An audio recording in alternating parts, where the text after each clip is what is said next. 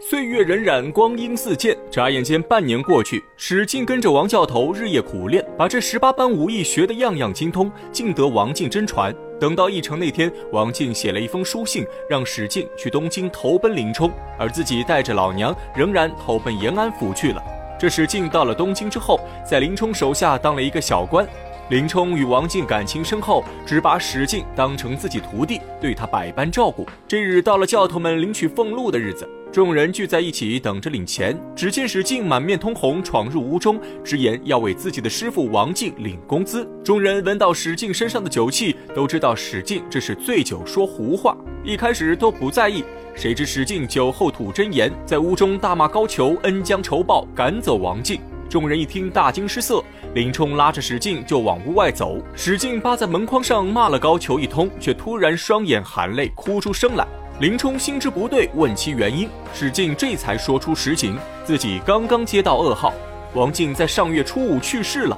史进说完便嚎啕大哭，林冲也是悲从中来，好生安慰史进一番。这史进重情重义，酒醒之后想起师傅王进对自己恩重如山，眼下王进英年早逝，只留一个老娘无人照顾，史进便决定去延安府找王进老娘，把她接回自己家中赡养。林冲知道后也被史进轻易感动，当下不再挽留，换过妻子将一包银钱交给史进，嘱咐他路上小心。史进接过银钱，拱手告别林冲，孤身一人赶往延安府。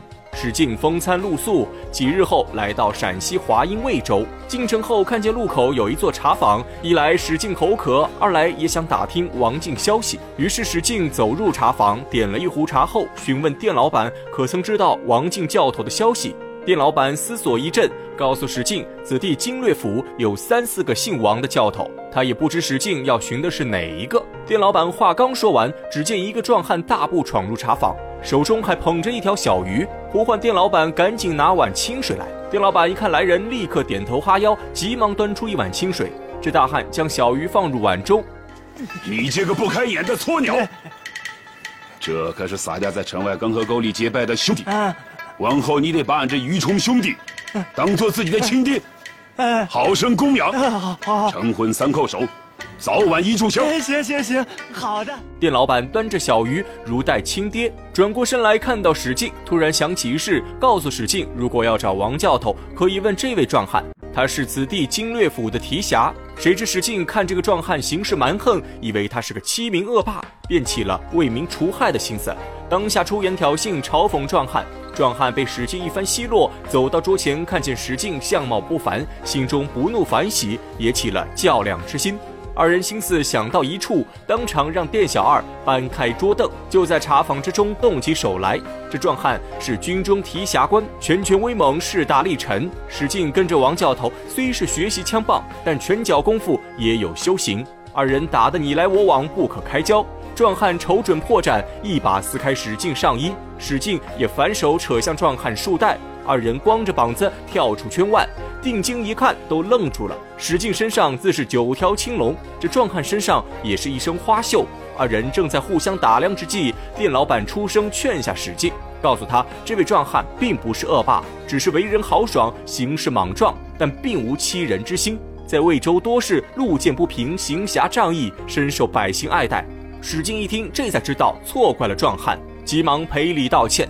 壮汉看史进拳脚了得，也是心中欢喜。二人尽释前嫌，一起坐下吃茶。此时壮汉方才道出自己姓名，原来此人正是魏州提辖鲁达。史进也报出自己名号。鲁达早就听说九纹龙史大郎是一个英雄好汉，仰慕已久，只是一直无缘相见。当下急忙还礼。二人互相拜过，史进说出寻找王进老母一事。鲁达招过茶房伙计一问，这才得知王进死后不久，他的老母也病重归天了。有好心人将他们母子二人合葬一处，坟墓就在城外。史进一听，再顾不上吃茶，带着鲁达匆匆赶到王进坟前。想起王进昔日的教导之恩，史进心中酸楚，眼角已泛起泪花。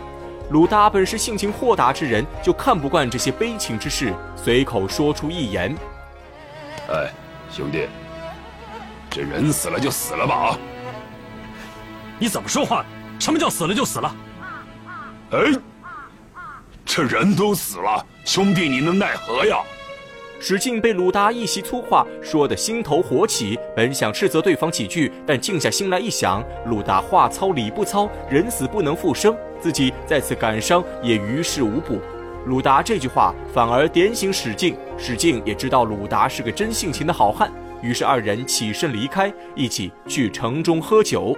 鲁达和史进大步走入城中，只见集市上有一堆人围在一处。史进爱看热闹，拉着鲁达挤入人群。只见空地中央有一个汉子在卖弄枪棒，旁边笼子关着一头猛虎，面前摊子上摆着虎肉虎骨，却是一个江湖上耍枪棒卖药的。史进站在原地定睛一看，不由大喜过望。原来这人正是第一位教他练武的开手师傅，唤作打虎将李忠。鲁达一看既是史进师傅，便拉着李忠一起吃酒。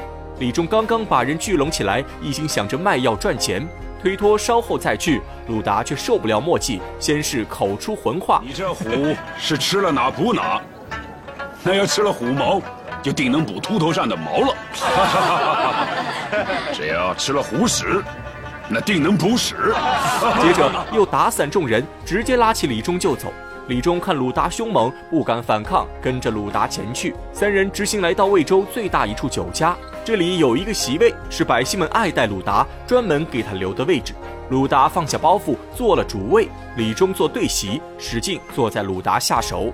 鲁达唤过小二，让他把好酒好菜尽管摆上，他今天要与两位好汉一醉方休。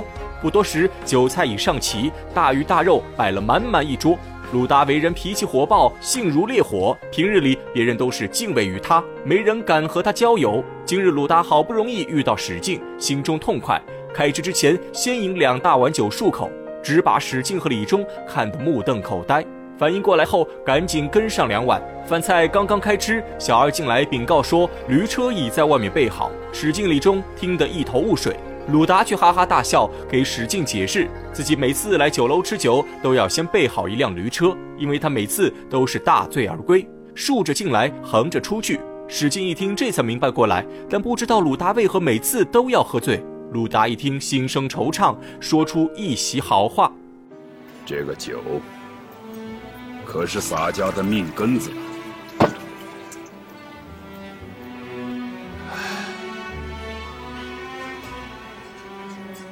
如今这世道混沌，人也活该混沌。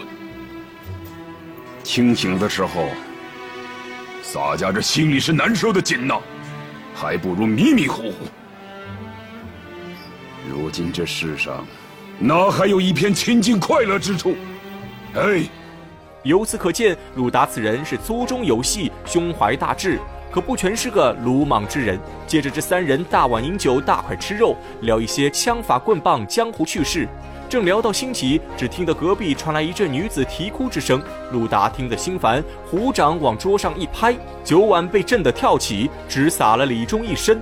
李忠叫苦不迭。这鲁达唤过小二，质问隔壁是何人啼哭，叫了他们兄弟三人酒兴。小二急忙为其解释。